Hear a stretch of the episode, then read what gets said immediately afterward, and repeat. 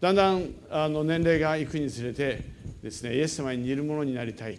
えー、そういうふうに願ってるんですけれども最近ですねちょっとがっかりすることがあってね、がっかりなんて言って申し訳ないんですけれども桜祭りっていうアメリカで最大の文化祭りだと言われている、D、ワシントン DC のあ桜祭りで有名なんですけれどもそこについに私たちの願いが叶って教会のあブースっていうんでしょうかを出すことができました。前にそれを試みた時にキリスト教は日本にとっては宗教であって文化ではないっていう。お寺のあブースが出てたのでですねあのあれはどうなんですか？ペテロじゃないですけどヨハネのことについてあの人はどうなんですか？って言って聞いたらあれは文化だと言われてですねで根回しをして今年ついにあのまた機会があったら写真をお見せしたいと思いますけれども文化として文化の一部としてキリスト教は決してあの日本にとってフォーリンっていうのかその外国のものではない、えー、長い歴史の中で、神様は日本にもちゃんと足跡そして指紋を残した God's fingerprint in Japan というあの神が残した日本に残した指紋という DVD がハワイのキリスト教団体で作られてそれを2000枚コピーして、え、それからあの日本の文化に影響を与えた人々っていうので英語と日本語でパンフレットを作って3000枚コピーしてそれを配りました。ですね。でその時にですねあのもちろんもっとそれでも人を引きつけるためそれではなかなか寄ってきてくれないので着物の着付けのサービスをして写真を撮って189人の人たちにその一日で着付けのサービスをすることができてたくさんの外人としては私たちが外人なんですけれども日本人以外の人たちが着物を着て喜んでで意外や意外だったのがけん玉が人気があるんですね。この中でけん玉の上手な人はぜひ来年桜祭りに参加してください。いいこの客寄せになるんですね。であのすごいことを発見したのが今あのあのそこの大和カルバリチャペルの方で一人出席している方がいらっしゃるんです。バイオリニストなんですね。ですけれどもそのバイオリニストの彼女が実はけん玉が上手なんです。意外なんでびっくりしたんですけれどもでもどうぞそういう方いらしたらで自前のあのけん玉を2つ3つ持ってきてそして子どもたちに相手にしながらぜひ来ていただきたいと思うんですけれどもでもそんな一日を過ごしている時にある時ひょっと気が付いたら誰かが私は女性ですよしかも見つめてくれる人がいるんですね。でなんか心がドキドキはしなかったですけども でもあ久しぶりにそんな見つめられることなんてあるんだなと思ってけどもだんだん近づいてこられてそして見たら「ああ違うわやっぱり」っていうような感じでですねおっしゃってで「どうしたんですか?」って聞いたら「志村けんと間違えた」って言うんですよ。であの今度成田についてですね荷物を持ってこう出ようとして皆さんの待ち構えてるところに出ようとしてるその寸前に隣にいた人が「あいつもテレビで見てます。頑張ってください」って言ってあきっとこの人間違えてんじゃないかなと思ったんですけれどもある教会でその話をしたら先生もし何が申し訳ないか知らないんですけれどもなんかうなずいちゃったって言ってですね。ですけれどもできたらこれからの生涯志村けん申し訳ないけれども以上にイエス様に似るものになりたい。ですね本当にそれが願いですね。ということで今実はその桜祭りのこともあって何人かの方が今年は1月28日ぐらいから、えー、2人の着物の着付けの先生への教える先生ご夫婦なんですけど年配の方がうち、に来てくださって3ヶ月ほど一緒にほとんど3ヶ月2ヶ月半ちょっとですけれどもとどまってください1ヶ月ぐらいずれて明日帰られますけれども戻ってこられますけれども秋田から来ている2人の若い、カップル2人のカップルですねが来られて元大工さんでいろんなことを手伝ってください。今は電動車ですけれども、えー、奉仕を手伝ってくださった彼が非常に車の好きな人で私の知らない車の名前何でも知ってるんですね。で珍しい車があると「先生止まってください」そして窓を開けて写真を撮るっていうような人なんですけれども彼が意外なこととしてびっくりしたのは、まあ、地域によって違うと思いますけど私たちの住んでいる辺りの場合アメリカは車の社会ですけれどいろんな車走ってますけれどでも数えてみると3分の2以上が日本車なんですね。で今日本の製品がどんどんどんどんマーケットから姿を消しています。特にコンピューターの世界とか家電の世界。ですけれどもあの車は相変わらず頑張ってます。でその中でトヨタとホンダ、えー、いろんな理由があって私はずっとトヨタに固執してますけれどもホンダ32年前私は5年32年前にアメリカに行って5年間で帰ってくるつもりだったんですけれども、え、神様どういう摂理かですねある人は私が裏切ったと思ってる人もいるし神様に従ってないと思っている人もいますけれどもでも私は神様の御心に導かれて思ってもいなかったアメリカ生活が続けられてますけれどもその32年前に、え、アメリカに来た時のショックはホンダがこんなに有名なのかっていう。で32年前からでもホンダは着実にその自動車のビジネスを進めてこられて変わらないイメージ良いイメージをあアメリカに残してきたと思います。立派だと思います。そのことはですね。でその意味で最近あのあのホンダの企業経営理念というんですかフィロソフィーっていうんですかね。経営哲学というものに触れることがあったんですけどその長い文章の最後のところにあった言葉に私は非常に心惹かれました。そのところをご紹介したいと思いますけれども企業活動を通じて世界中のお客様や社会と喜びと感動を分かち合うことで存在を期待される企業を目指してチャレンジを続けていきます。存在を期待される企業を目指して。なんて素晴らしい言葉と思いました。誰かに期待されてるもちろんそれが重たくなることもあるでしょう。でも存在を期待されて生きるっていうことほどあなたがいてくれたからあなたがいてくれるからそしてあなたにこのことを期待してるんだというそんな人生を送れるっていうことはなんて素晴らしいことかそんな一人の人物になりそんな素晴らしい教会になれたらあの教会があったからあの教会がそこに存在してくれたから私の今日があるんだって言われたらそんな人生生きてみたいと思うんですね。私小さい時あの私の姉が4歳上でしたけれどもその姉の友達の中に混じるのが楽しみだったんですね。で一緒に遊んでもらえるっていう。でも私たちの住んでるところでは上のお兄ちゃんやお姉ちゃんと遊んでる時にこういう言葉があったんですね。お味噌とか味噌かすっていうんで一緒に鬼ごっこやかくれんぼに入れてもらってるんだけども数に入ってないんですね。いいよいいよ何々何々ちゃん入ってって言うんだけれどもですね一生懸命夢中になってもう入れてもらったから嬉しくてですね捕まえたっつって誰か鬼に本当だったら捕まえたらその人が鬼にならなきゃいけない。ところが数に数えられてないから鬼にならないんですよ。逆に夢中で「はいこっちこっち」っつってですねですね捕まえられたら鬼になる。だからそうならない夢中でやってるんだけども捕まえられても鬼にならない。数に入ってないんですよ。当てにされてないんですよ。分かった時寂しかったですね。ところが今それから何十年を経て年配になりました。そしてそろそろあの年配の方々の仲間に入ってきてそろそろねだいぶ前から入ってるんですけどね。本人がそう思ってないだけでですねこの間あの次女にですね話をしてたら「あの人結構年取って見えるよね」って言ったらとうとう私の顔を見て「何言ってんの？お父様同じように見えるよ」って。で本人は意識してないけどどんどんその年齢になってそうするとですね「先生もう無理しなくていいからここに座っててください」この前もう6年ぐらい前なんです。東海岸のアメリカの東海岸のユースのキャンプがありました。そこのディレクターをしてる人が私よく知ってるので私を講師に招いてくれたんですね。であのその時に決断したのは、えー、どうせならばお話をするだけではなくてもうユースのですねユースに招かれたっていうんで光栄に感じてですねもう何もかも一緒にやるんだと思ったわけです。それでゲームの時間も一緒にやろうと思ってでそのうちの一つに水鉄砲で水をかけるのがあったんです。でですねでその水をかけるんだけどただかけるんじゃなくてあの2つのチームに分かれて戦争ゲームですね。でここにトイレットペーパーをこうぶら下げてそして洗濯バサミみたいな重みが重み重しがあってですねそこにピシッと水をかけるとだんだん濡れてきて切れるわけですね。そうするとその人は死んだことになるわけですよ。でで外れていくわけですね。でこれかけられないようにしてかけていくっていうこれは面白い意味ですね。でそれ私大好きなので一生懸命ガーッてやって夢中でで敵陣に乗り込んでいくわけですよね。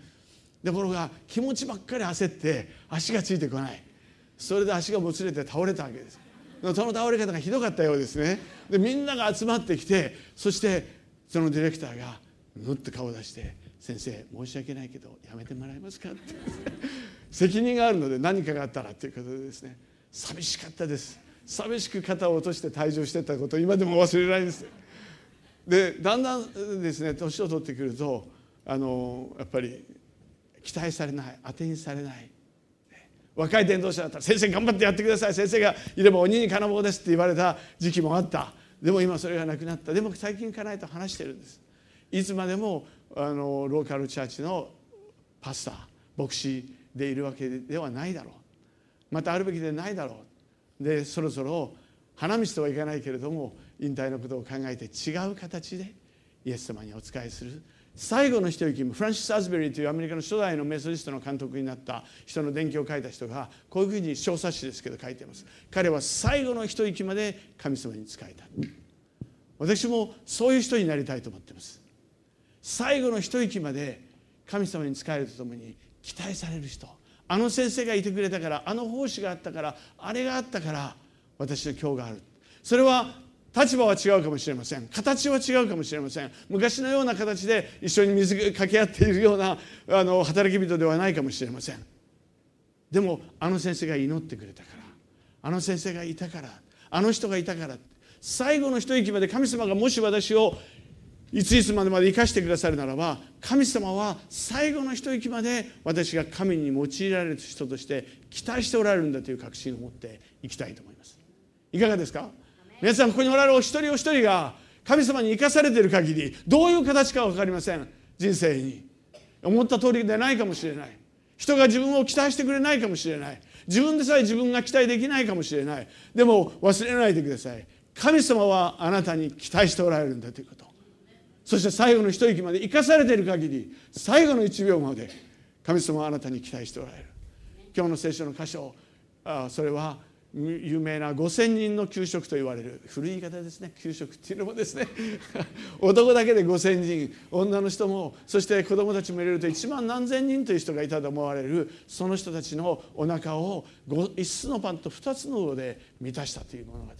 これはどんなにこの物語この家物語というよりも出来事が大事なものであるかということをもう如実に語っているのが実はイエス様のあの原稿録を記している4つの原稿を記している4つの福音書。その4つの全てが記しているということです。あのイエス様の誕生の物語でさえ2つの福音書しか記していない。にもかかわらず4つの福音書がみんな記している。そしてその中で言われていることは何ですか？神はあなたに期待している。聖書を開いてみたいと思いますがヨハネによる福音書のそのうちの4つのうちの1つヨハネによる福音書の6章にの記事に今日は主にフォーカスを当てたいと思っています。ヨハネによる福音書の第6章の1節から15節までをご一緒にお読みください。ヨハネによる福音書の第6章の1節から15節まで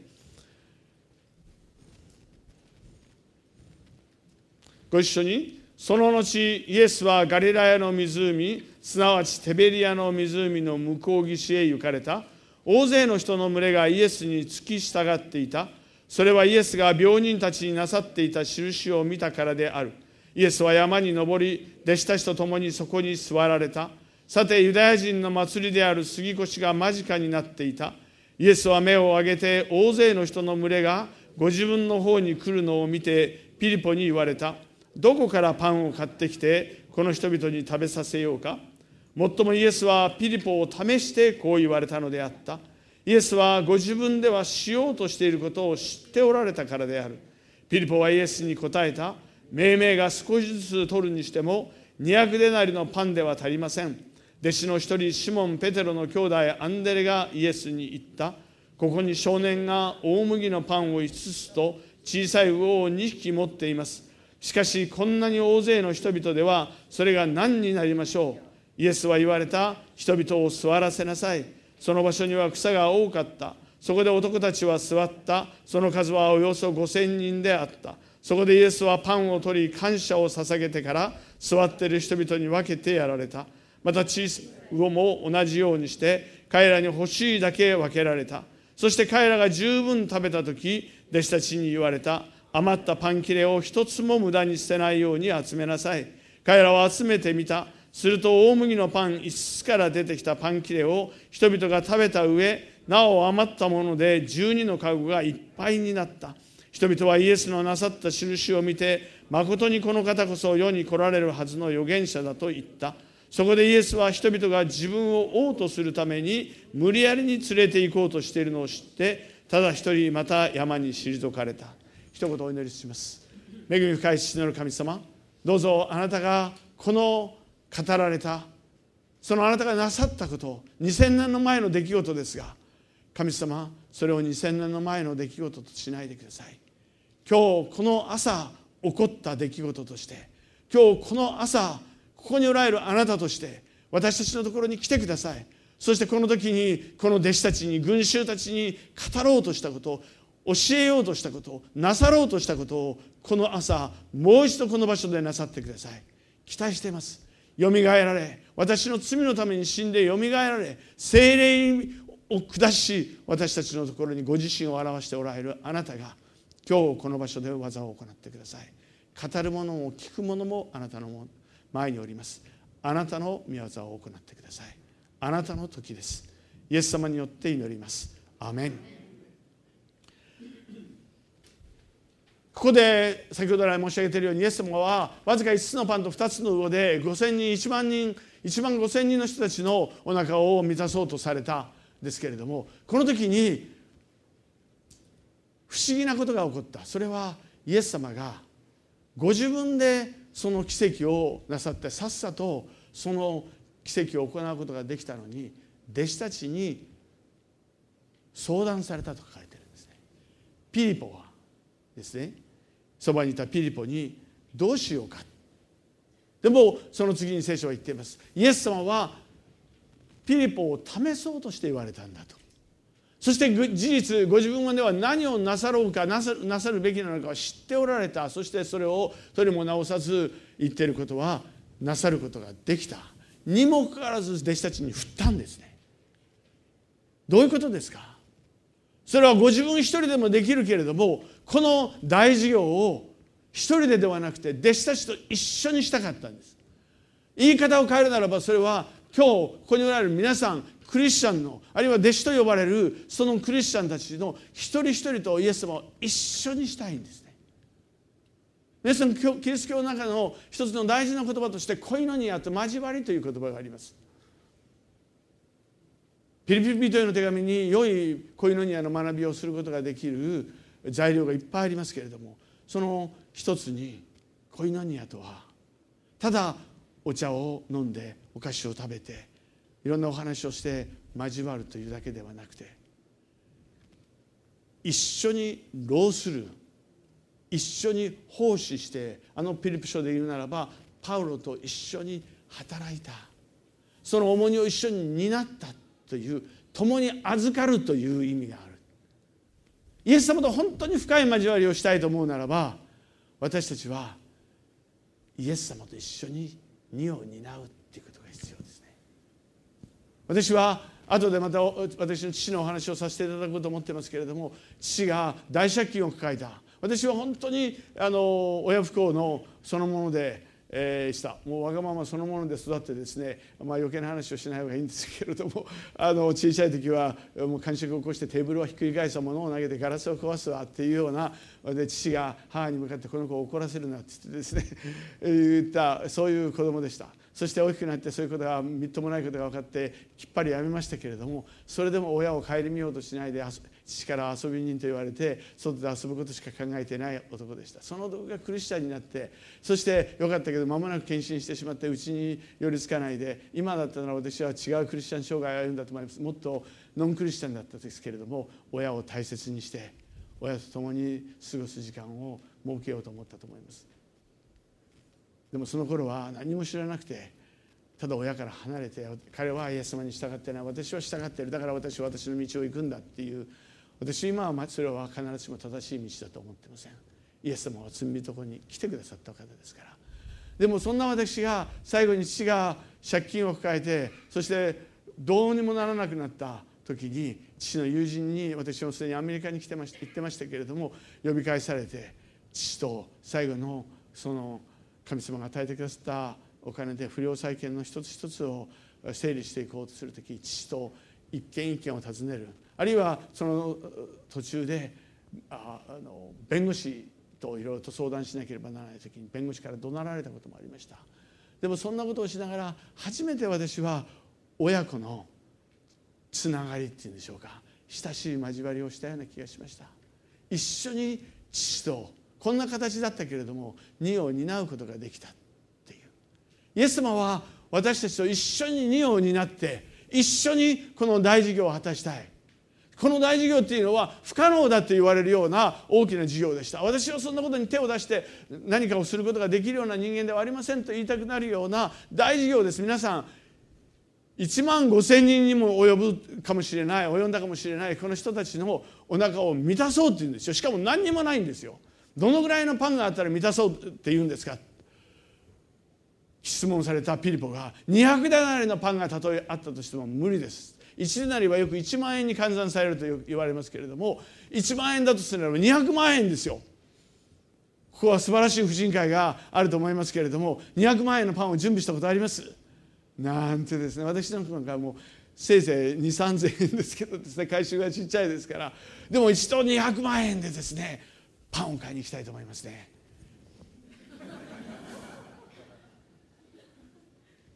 もうその次の週からそのパン屋さんのご主人は教会来てますよ。ですね。財布を出してですね。まあ今カードかもしれないですけども。これチラッと出してないから出しませんけどですね。チラッと出して200万円分パンお願いします。気持ちいいと思いますね。でも200万円のパンがあっても足りないかもしれないというだけではなくて第一そもそもパン屋さんさえないとこなんですよそこは。お金がないだけではないパン屋さんさえないその場所。人里離れたところと書いてあります。偏僻なところとも書いてあります。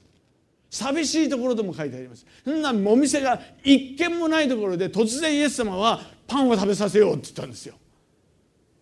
そんなの無理ですよってしか言いようがないでしょ。でもイエス様は私に信じ従って私と一緒に働くならば私と共に歩くならば奇跡が起こる。今日私はあの、えっと、福原さんでしたっけ？ですね。ご一緒できたことは本当に光栄だと思います。私は今日メッセージを取り継がせていただくためにここに来たことになってますけれども。でも神様はこの奇跡の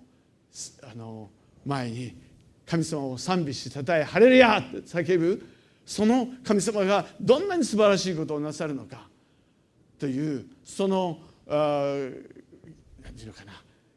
礼拝の一部に今日加えさせていただいたことを本当に感謝しています。神様は奇跡を行われる神様です。ですね。で本当に一時もう今日先生のお話を福原さん何が起こったかということをお話を伺いながらもうそれでどうですか？もう何ていうのか聞きながら私ももうハラハラするようなあのでご本人をさっき見てびっくりするほどにですね神様ってすごいなと思いましたね。だって本当にあの晩切断かもしれなかったっていう。それが一つ二つ三つと奇跡の連続ですよね。私今日本当にこの集会礼拝に参加させていただいたことは私のためだったと思って感謝してますけれどもですね神様は奇跡を行われる方です。もちろんそこは神様ってそういう方なんですけど痛みと苦しみと不安とさまざまなことの背中合わせです。でもそれだからこそその奇跡が素晴らしいですね。で神様は奇跡をなさる方です。私についてくるならば私を信じるならば私に従うならばたとえどんな不可能なことも可能になるんだっていうことを弟子たちに見せたかったんですイエス様は群衆よりも常に、ね、教会に来てない方々も大事ですよ。でもその教会に来てない群衆と呼ばれる教会の外にいる人たちに届くためにまず弟子たちです。まずクリスチャンです。まずクリスチャンが本当にイエス様を信じてイエス様はどんな不可能なも可能にするんだということを本当にイエス様と共にしっかりと信じて同じところに立ってほしいんですよ。それを見せたかったんですよ。でも今日イエス様わずか5つのパンと2つの魚で5000人1万人1万5000人の人のお腹を満たしましたけれどもそのその大奇跡を通してイエス様が本当に弟子たちに教えたかったことは何かということなんです。それはイエス様に従ってくれればこの世のパンに食いはぐれることはないということを示すためでは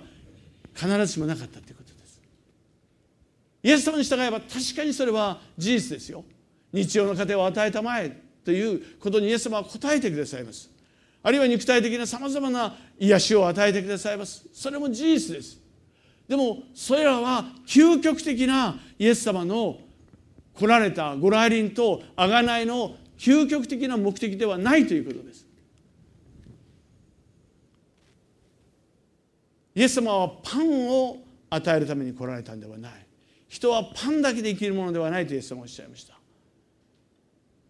ここでこの奇跡を行った時に群衆はどうでしたか？ものすごい勢いで興奮したんですよ。だってどこからそのパンが来たかわからない人たちも多かったと思いますけれどもですね。何にもないはずのところに突然パンと魚がどんどんどんどん配られてそしてみんながお腹いっぱいにした。ついに私たちが待ち望んでいたパンをくれる救世主が来た。人々はあの頃イエス様の弟子たちの大半もそのことが曖昧でありまた間違ってたと思われるんですけれどもですね多くの人たちはパンをくれる救世主を求めていたんです。当時イスラエルの国はローマの属国隷属した国でした。昔の日本がアメリカに隷属した国であったようにうっかりすると今も問題があるかもしれませんけれどもですねそういう中でイスラエルの国はですね貧しさとその貧困と苦しみの中に多くの民が苦しんでいた。やがてローマをひっくり返してくれる救い主が来る救世主が来るメサイアが来る王が来るということを人々は待ち望んでいました。イエス様があのパンの奇跡を行った時にまさについに私たちが待っていた救世主が来たということで人々はこぞってイエス様に押し寄せたと書かれているんです。そして私たちの王になってください。その時にイエス様はどうされましたか？そうだやっと分かったか。私こそパンを与える救世主だ。さあ私たちと一緒に立ち上がろう。ローマを倒そうとおっしゃらなかったんです。イエス様はむしろそれを拒んだんですよ。そして一人山に退かれたと書かれています。そしてそれが単なる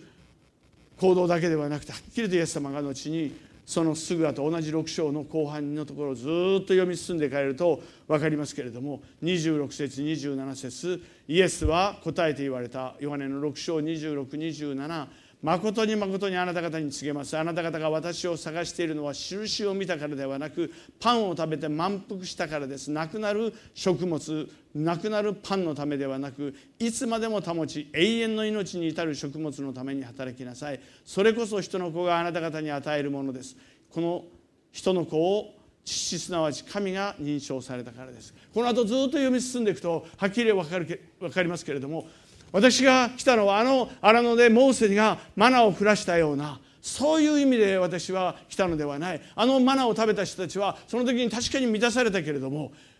結局は死んでしまった。私が来たのはあなた方に永遠の命を与えるためである。私がその永遠の命のパンだ私を食べなさいとおっしゃった。人々はそんなイエス様のパンなんて欲しくない。私たちが食べられるパンが欲しいんだ言ってその最後のところにこんな話は聞いていられないと言って多くの人たちが去っていったとあります。でもその危険を冒してまでイエス様は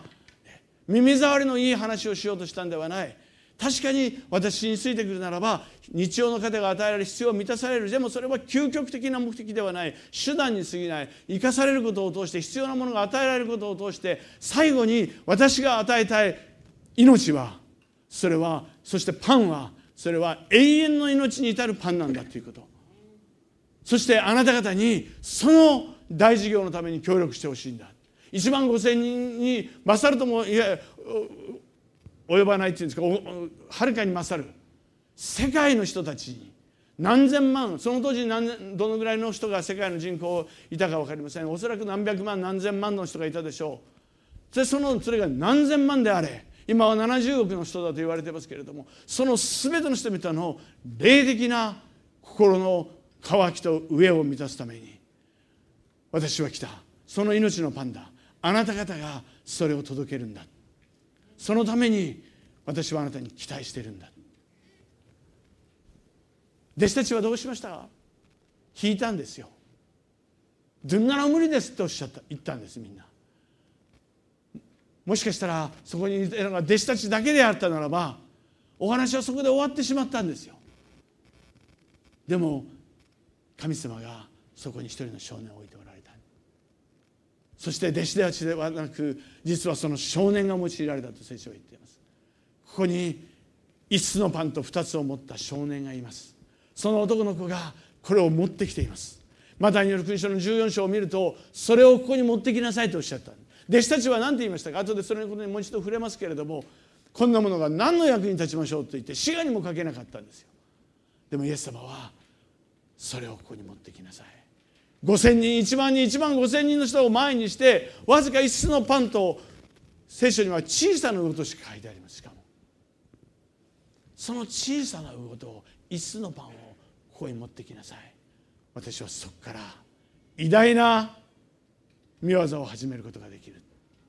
持ってきなさい。イエス様に期待され用いられ祝福されたのはその少年だった。ヨハネはそのことをヨハネだけが4つの福音書のうちでそのことを記しています。少年が一人の少年が用いられたことがその少年の姿の中に神に用いられる人神に期待されている人その姿が描き出されている。3つのことをこの少年の姿から学ぶことができると思います。神に用いられ神に期待される人。その第一は何ですか？それは神様の細い声に敏感な人です。多くの人たちは大雑把な神様はこういうことをして欲しいと思ってらっしゃるんでしょ？あこういうことをしてほしくないと思ってるんでしょ？僕はそういうことしてないよ。僕もそういうことしてるつもりだよ。っていう形でしばしば大雑把な神様の御声を聞くことで満足している。今日の話今日の説教もああ結局まとめればこういうことです。頭のいい人がいますからね。皆さんもそうだと思いますけどあ今日もこういうこともこういうことでしょ。う大体先週とそんなちょっとずれてるけど似たような話だよね。っつってですね。大体まあきれいにまとめてくださる人が多いわけですね。で私は大体それをやってます。で皆さんこの場面を私いつも思い出すあの読むたびに思うことは礼拝。終わった後。メッセージが終わります。牧師のひがみかもしれないですけども終わった後。ですね。今日の話どうだったっていう人まず一人もいないかみんな後ろを向いて横向いて先週あそこの行ってたお店行ってみた？なんて言ってですね。安かったでしょう。美味しかったでしょうって言ってですね。そういう話ばっかり。あなたのうちあのお子さんどう？ってそれいいことですよ。でも今日聞いた話まずあっという間に姿を消していく。まあそれでも1週間の間に思い出す人もいると思うこの頃から私は固執して家庭集会でですね今週やったメッセージをもう一度復習してそれから次にメッしようとしているメッセージを予習します。っていうのはそこであの聖書を読んでいくと意外なヒントが信徒の方から与えられるからです。ですね、でまあ、いずれにしてもそういうことでもしない限り本当にもうあっという間にざわめきの中で神の声はかき消されていくっていうような現実の中です。で私があの何年か前ここでもお話したことがあるかもしれませんけど32年前に日本を去った頃によく言われてたのは一番前でえですね聞く人は金の席真ん中で聞く人は銀の席一番の後ろはどうでもいい席っていうふうに言われましたけど前っていうのはよく聞けるんですよ集中してね。でそのところもきっと前にいたと思いますね。1万5,000人もいたんですからね前の方でなきゃ聞こえないと思いますよね。一番前。しかも終わった時に今聞いたイエス様の話もうちょっと聞いてみたい。皆さんそう思ったことあります？先生なんか終わりきらなかったんじゃないかな。もう少し聞いてみたい。っていうような。彼はイエス様の話イエス様がその後何イエス様に関心があったんですよね。だからすぐに他のところに行くよりももちろん交わりも大切です。私は教会の交わりを否定しているわけではないのでどうぞ今の立法的に解釈しないでください。でも彼はイエス様にその後近づいていった。だから弟子たちとイエス様の会話が聞こえたんですよ。だからイエス様が食べ物を必要としてるんじゃないか。よくわからないけれども何かそんな気がしてその持ってったお弁当を持ってったんですよ。もし小さなささやきにあの子が敏感でなかったらあの話は起こらなかった。あの出来事は起こらなかった。私たちは小さな神様の声に敏感でしょうか。大雑把な大きな方向を示す神様の御心や御言葉だけではなくて神様が今日私に何を願ってらっしゃるのか。今日今週何をしようとおっしゃっておられるのか。今日この教会に何をしようとおっしゃっているのか。私に何をしようとおっしゃっておられるのか。小さな神様の声に敏感になるということは神様を愛している人と言っても過言ではないと思います。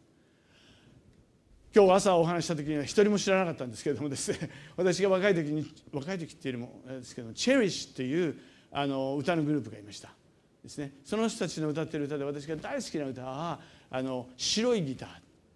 白いギターに変えたのは歌い出さないから安心してください。ここでやめますからですね。あの時々うちの会社だから心配また先生の始まったってですねあのカラオケ大会みたいになっちゃうのであの白いギターに変えたのはどうしてかしら。何か訳があったのかしらっていう出だしですね。この頃あの人の身の回りに起こる小さなことがとても気になるの。愛し合う二人には恋の予感が嬉しくてっていう歌なんですけどもですね。なんか私が語るとなんか何や節みたいになってきてるんですけどですね。そのあの歌。普通白いギターに変えたからもしその人に関心も愛もない人だったならうん、白いギターそれしか残ってなかったんじゃないとか一番安くて安売りしてたんじゃないとかもうそんなこと気にしなくていいわよで終わってしまうのに愛している人っていうのは小さいことがその人がしたちょっとしたことが気になるんですよね。なんで？イエス様を愛している人にとって。イエス様の小さな言葉の動き同じこの福音書を読んでもなんでここにこう書いてあるのにこっちこう書いてあるそんなこと気にしなくていいよって言えるじゃなくてどうしてなんだろう？先生に聞いてみよう。この間先生こうおっしゃったけど今日はこうおっしゃったけどもどうしてなんだろう？聞いてみよう。気になるんですよ。イエス様が十字架にかかられる前の数日前に一人の女性がイエス様の神戸に油を注いだと書いてあります。高価の油だったので弟子たちはみんな寛解になったことはなんでこんな無駄なことにするのか。その時にイエス様がこの女のしていることを、ね、止めてはならない。この女はこの女性は私の葬りの備えをしてくれているんだって。その時弟子たちはイエス様の直弟子でありながら一番近い弟子でありながらあるいはクリスチャン的に言うならば長い信仰経験を持っていながらイエス様の心が何にも分かってなかったんですよ。数日前にエルサレムに入場したああイエス様がいよいよ天下を取るな王様になるなロバに乗って入ってきたってことはあの旧約聖書の予言を成就してああいよいよ救世主になるんだと思っていた。そしてもしイエス様が王様になるんだったら私は右大臣にしてもらえるかな左大臣になるかな閣僚に入れるかなっていうそんなイエス様との心とは裏腹な思いを持ってイエス様に近づいてた。でもこの女だけですよ。イエス様のこの頃の姿を見てるととても天下を取ろうと思ってるイエス様には見えない。イエス様は違う方向を見ておられる。死の方向に向かっておられる。詳しいことは分からない。でも何かを彼女は感じてたんですよ。イエス様を愛する人。その人は小さな神様のささやきの中にイエス様の真理を見出しイエス様の鼓動を感じ心臓の鼓動を感じイエス様の御心を読み取りそしてそれに従っていきたいと願うんですイエス様に用いられる人の第一の条件はイエス様の小さな声に敏感な人です。2番目は何ですか？自分の持っている全てを捧げる人です。この男の子は、ね、実は10個のパンを持っていて4つの4匹の魚を持っていてその半分の 5, 5つのパンと2つの魚を捧げたということを誰も信じません。もちろんはっきり書いてあるわけではありません。でも聖なる想像をさせていただくときにこの男の子の持っていたお弁当の全てだった多くの人たちは解釈しています。ああイエス様が何かを必要としてらっしゃると思った時にこれしかないけれどこれが自分の持っているできる全てだと思った時には思わずそれをイエス様のとこに持っていったんですよ。聖書は初めから終わりまでどこを読んでも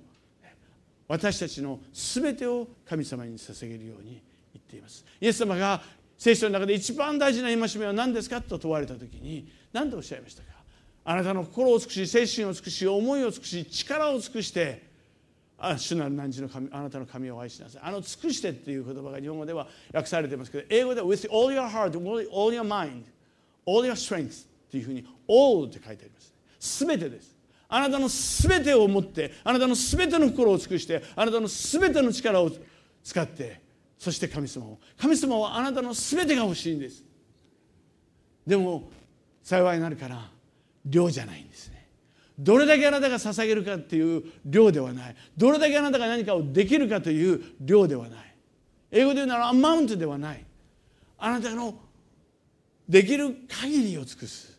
あなたがやれる全てをすること。皆さん有名なイエス様が献金のところをじっと双眼鏡で見てたか分かりませんけどですね。あの献金の姿を見ている。その時に一万円札日本で言うなら一万円札をちらつかせながらですね何枚も何枚もやって俺は献金してるぞアメリカなんかで私が一番嫌だったのはあの向こうで献金っていうのがあって日本だと結構袋なんですね。今日も袋ですよね。だからこういうふうにやるとよく見えないわけですけどですね。アメリカお皿ですよね。しばしば。まさにさらけ出されてるっていう感じですけどですね。お皿です。だからいくら入れたか分かるんですよね。でそれよく見えるわけです。でもっと言うのはチェックで出す人もアメリカ結構多いんですけどね。わざと開いてこう置いて。もっと手が込んでる人は落としたりする。そう誰かが拾って「ああこれだけか」っていうような。そういう人がだから今でも昔でもいたと思うんですね。でものすごい献金をしている。でもその中に一人レプタ2つ。皆さんよく。あれ 1, 1年が1万円だとすると150円ぐらいなんですけれどもわずか150円のですね。献金をした女性に目を留めてあの女性が一番したんだとおっしゃった。なぜならばあの女は自分のできる限りを尽くしたからだ。できる限りを尽くしたからいくらしたかっていう絶対量じゃないんですよ。イエス様はあなたの全てが欲しいっていう時量でもない。5タラント2タラント1タラントという私は例えが大好きでもう一度いくつかまたここでお話をさせてもし次があるならばですけどですけどさせていただきたいと思いますけれどもあそこの物語で一番好きなのは私は2タラントなんですね。2タラントという5タラントよりもはるかに劣ってむしろ1タラントの親戚みたいなあの男が5タラントと一緒になって自分のできる限りをしてフルに働かした時に同じお褒めの言葉をいただいたここまで言っちゃうと次がなくなっちゃいますけどですね。イエス様が欲しいのはあなたの全てなんで。5であろうと2であろうともう5を設けてくるかもう2を設けてるかは問題ではない。5の人は5を設ければいい。2の人は2を設ければいい。量じゃないんですよ。あなたの心が欲しいんです。私の父は先ほど申し上げました。あのその父は最後に大きな会社に勤めてましたけれども錯覚を起こして大きな会社に勤めて大きな仕事をしてた自分はつもりでいた。だから独立しても大きいことができるだろう。思ってたらとんでもない。ズタズタボロボロ ですね。そして大借金を残して私がアメリカに行った後にあなたは長男だから何かしなきゃいけない。人に迷惑をあなたのお父さんかけっぱなしだ。クリスチャンでない友人から父の友人から私に手紙が来て私は呼び返されるように日本に帰りました。何人もできるわけではない。お金もないしそんな能力もないしってですね世界のこと世の中のことなんか何にも知らないですから。でもその中でですね父が最後にイエス様を受け入れました。でイエス様を受け入れる時にそしてあのがんになったんですね。でがんももうその借金の金策や何かでどんどんどんどん手遅れになってボロボロになってその中でイエス様を受け入れた時に私が何遍も言ったことはお父さんあなたがイエス様を信じたらイエス様が事業を回復するように助けてくれるとかそれから病気が治るとかっていうそれは起こりうることだし見心ならそうだけどもそのために信じないでねって言ったんです。あなた散々悪いことしてきたんだからそれを悔い改めてお母さんにもお詫びしてなんとかっつって罪の悔い改めようってそもう青い伝道者ですからね一生懸命そのことを強調して父親も分かった分かったって言ってもう言うなっていうような感じでですねだけどもうそういうことはすぐ飛んでしまったんですね。一向に良くならない病気も事業も良くならないそんな中でもう父の信仰はどっかに飛んでしまう。そしてあの悪たれをつくようになりもう罵詈雑言っていうんでしょうか母を特に苦しめて暴れる。そして罵るっていうような中にあって最後に心臓にじゃごめんなさい肺に水が溜まってそして寝たきりってことですけど寝るようになってそう伏せるようになったその中で私の牧師が私たちを育ててくれた牧師が私の父の病床をその時すでに山口県に私の姉夫婦が転勤で行ってたので山口県の病院に移されてたんですけれどもそこを訪ねてくれました。西郷さん本当の信仰って分かりますか？本当の宗教って分かりますか？父は黙って牧師を見つめてたそうです。そして次にその牧師が本当の信仰ってね西郷さん。あなたのために全てを与えられた神様にあなたの全てを与える時ですよ。そこに与えられる交わりが本当の信仰なんですよ。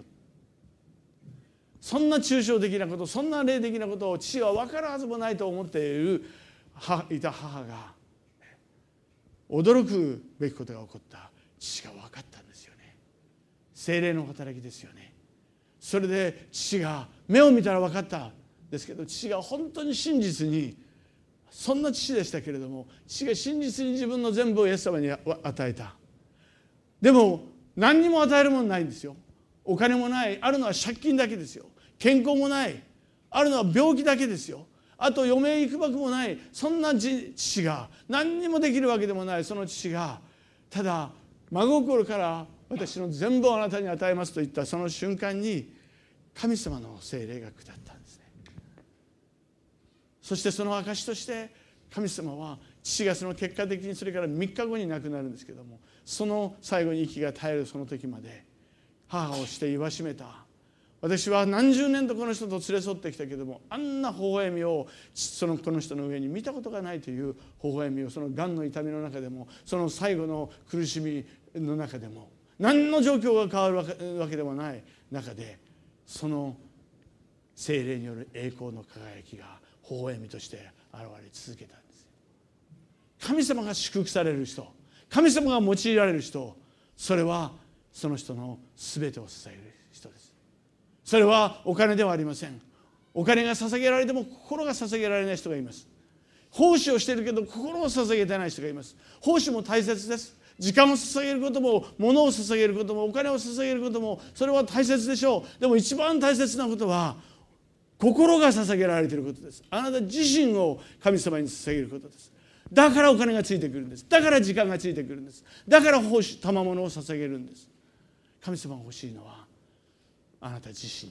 その真心からあなたが神様に捧げることです。最後のことは何ですか信仰ですね。多くの人たちがなぜ捧げ物をしないんですか？自分の人生を捧げないんですか？こんなものを捧げても何の役にも立たないと思ってるからです。こんなちっぽけなものを捧げてもあの人は立派な人だ。あの人は賜物の豊かな人だ。あの人はああいうことしたらいいだろう。でも私なんかとどのぐらいの人たちが思ってるでしょうか？でもここでイエス様が用いなさったのはこんな大群衆の前に5つのパンと2つの魚をそんなものが何の役に立ちましょうかと弟子たちにバカにされたんですよね。でも事実そうでしょう。こんなものが何の役に立ちますか。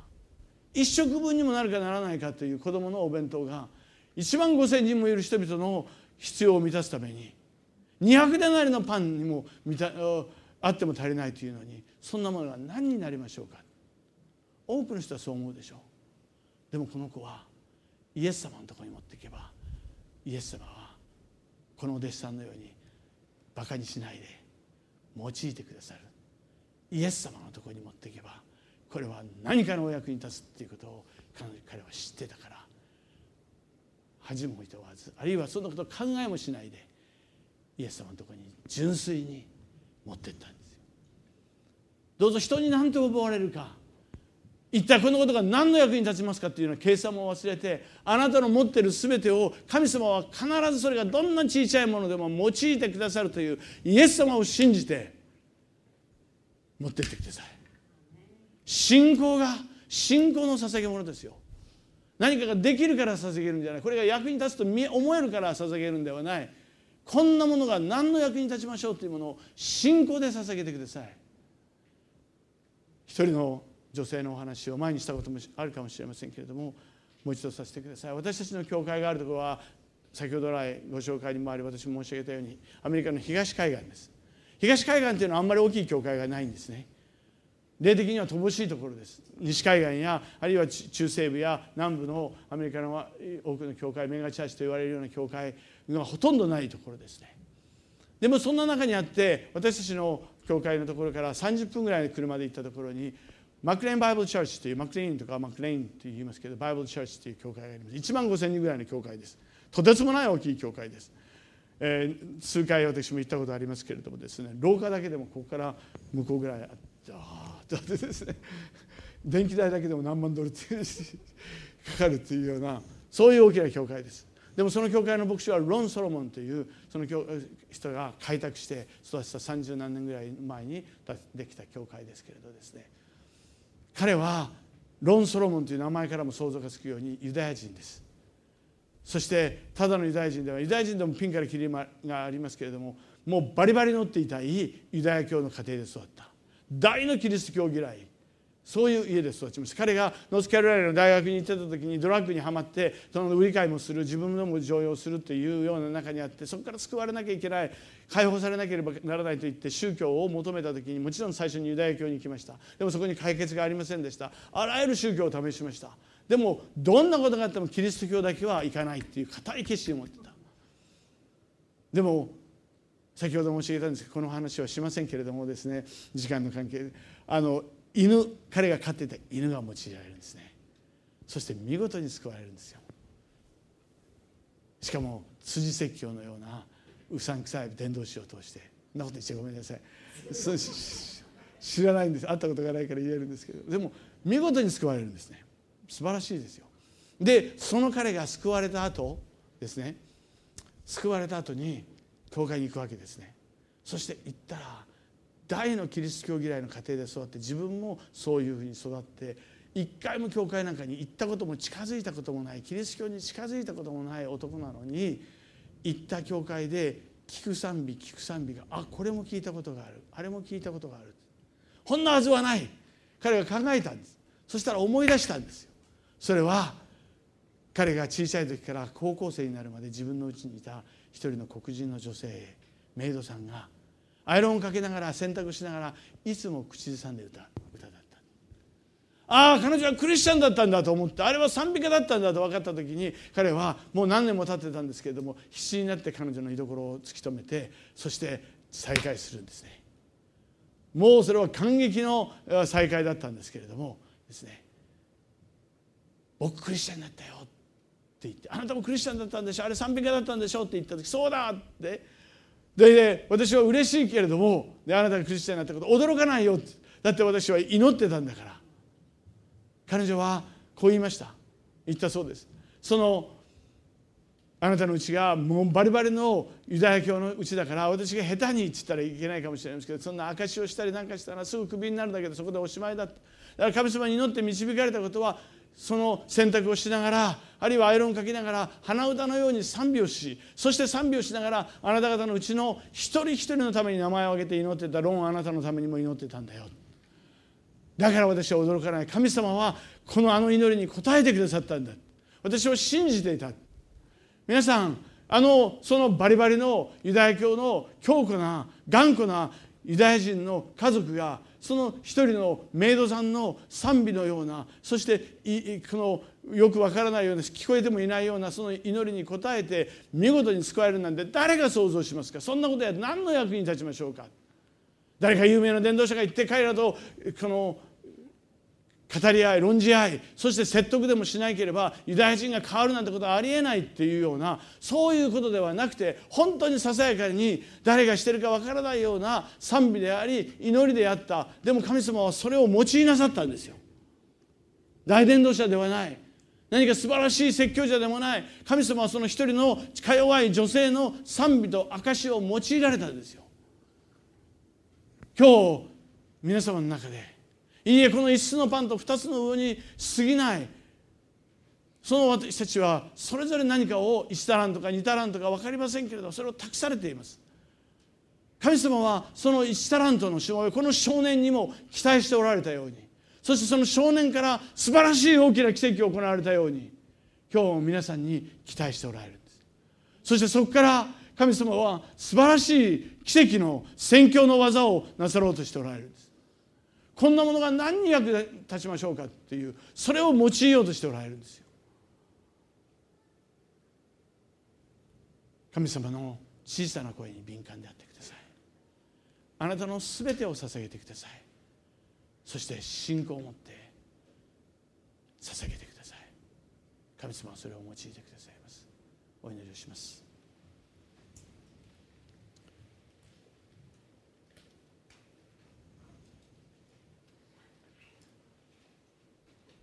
人一人がどうぞ神様の前に私は神様にあの少年のように期待されている。イエス様は弟子たちが答えない。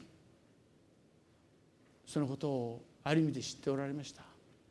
でもイエス様はそこにおられる少年がを知っておられました。その少年に期待してた。少年はまさにその期待に応えました。そして一つのパンと二つの魚をイエス様の御心と声を知って届けてきました。信仰を持って。そこから御業が始まりました。どうぞここにおられるお一人お一人皆さんが今神様の声を聞いてください。いやこれからも聞き続けてください。そして全てを神様に捧げ信仰を持って神様の技に加わってください。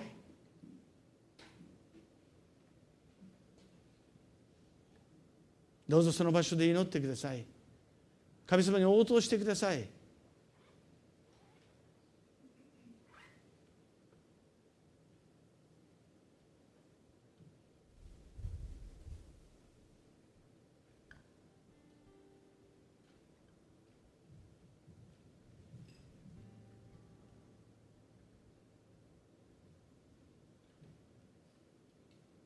奏楽を音楽を耳にしながら静かに神様の前に主よ私の心をあなたの小さい御声に敏感なものにしてください。私のすべてをあなたにお捧げします。信仰を持ってお捧げしますと。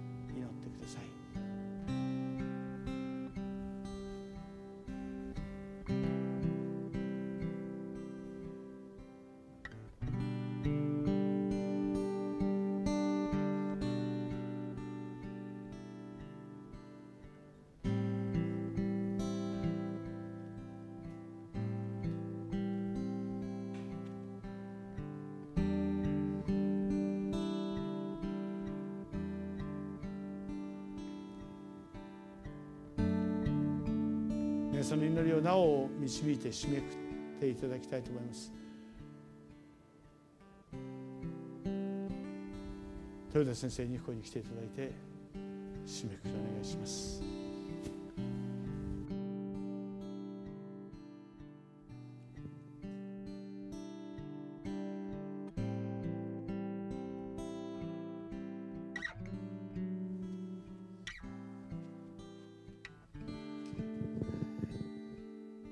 祈りたいと思います。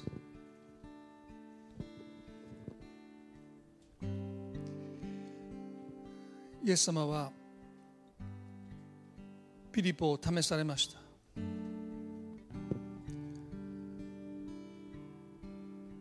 不可能なことに対して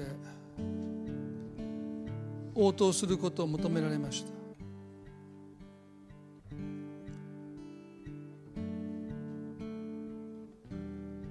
ピリポの反応は否定的否定的でしたけどもそれでも応答することを求めてくださった。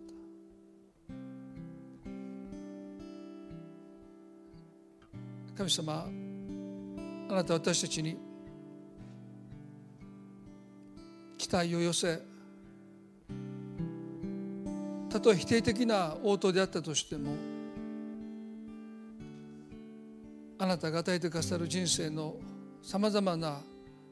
困難に対して私たちの応答を求めておられます。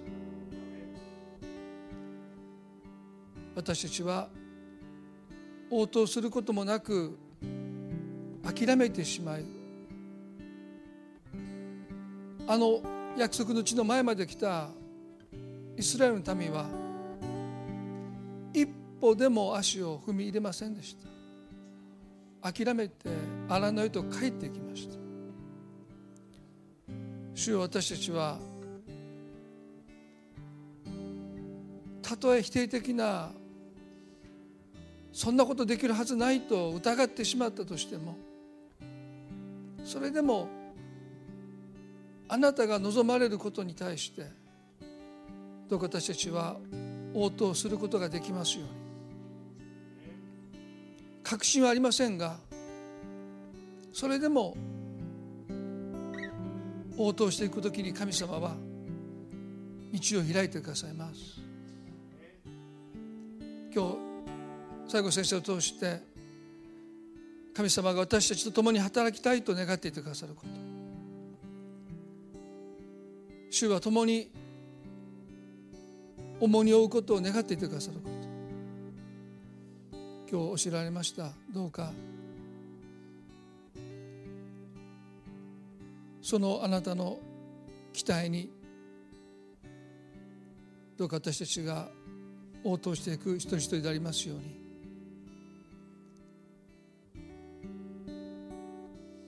どうかその期待に押しつぶされるのではなくてそれを喜びと感じてどうか私たちを余すところなく捧げることができますように。私たちの人生の後悔はトライしなかったこと。失敗を恐れて何もしなかったことです。神様私たちはそれぞれの置かれた場所であの少年のようにちっぽけな存在であるかもしれません。恥ずかしくてその弁当を持っていることすら隠そうとするかもしれません。しかし笑われたりあざけられたりすることを恐れないであの少年が5つのパンと2匹の魚あなたの前に持っていきました。私たちも主をどうぞ用いてくださいと自らを捧げたいとそう願います。どうか一人一人が置かれた場所で一人一人には神様からの働きがあります。どうかあの少年のように私たちを用いてくださることを心から祈ります。それを祝福し増やしてくださるのは神様です。主よ私たち一人一人を祝福し増やしてください。この国の99%以上の方々はあなたを知りません。私たちの存在はあまりにもわずかですけどもでもわずかさが問題じゃない。それあなたはそれを増やされるからです。それは決して人数を増やすというわけじゃないかもしれません。しかし私たちの影響力をあなたは増やしてくださるどうぞしよ。う私たちがあなたに従う時にあなたは私たちを何倍にもして用いてくださる方です。どうか今日その与えられた御言葉に一人一人が応答できますように。また最後先生がこれからも日本での旅が続きますがどうぞあなたがその道中もまたその働きをするその時にも豊かに油注いでくださってお持ちくださいますようにこの礼拝を感謝します愛する私たちの主イエスキリストの皆によってこの祈りを見舞いにお捧げいたします。それではどうぞ皆さん立ち上がっていただいて最後に賛美を神様に捧げたいと思います。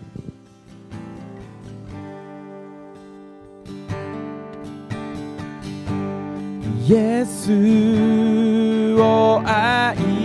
せよ。心尽くして。彼は私のために。死なれた。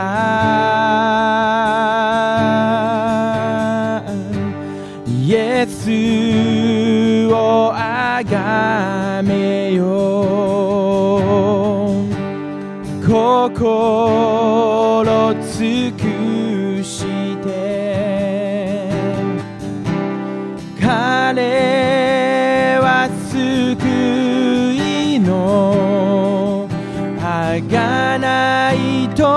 と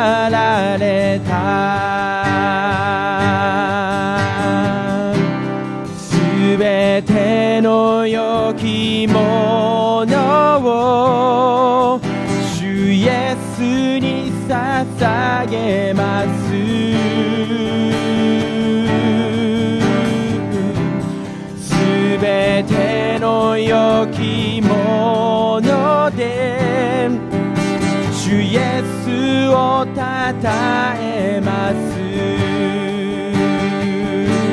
イエスを愛せよ。イエスを愛せよ。心つく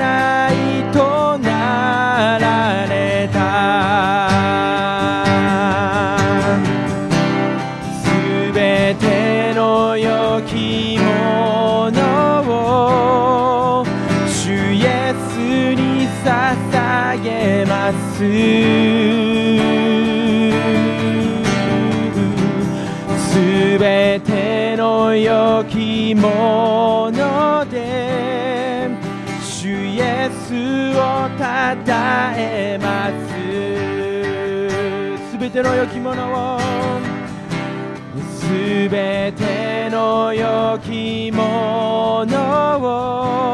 を主イエスに捧げます。すべての良きもので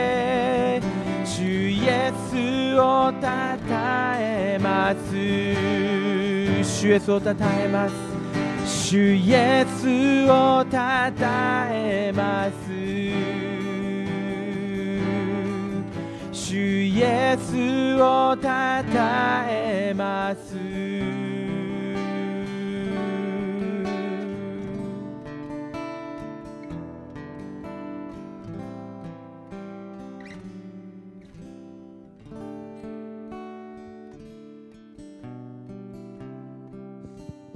私たちに必要な言葉をね本当に語っていただいたと思います、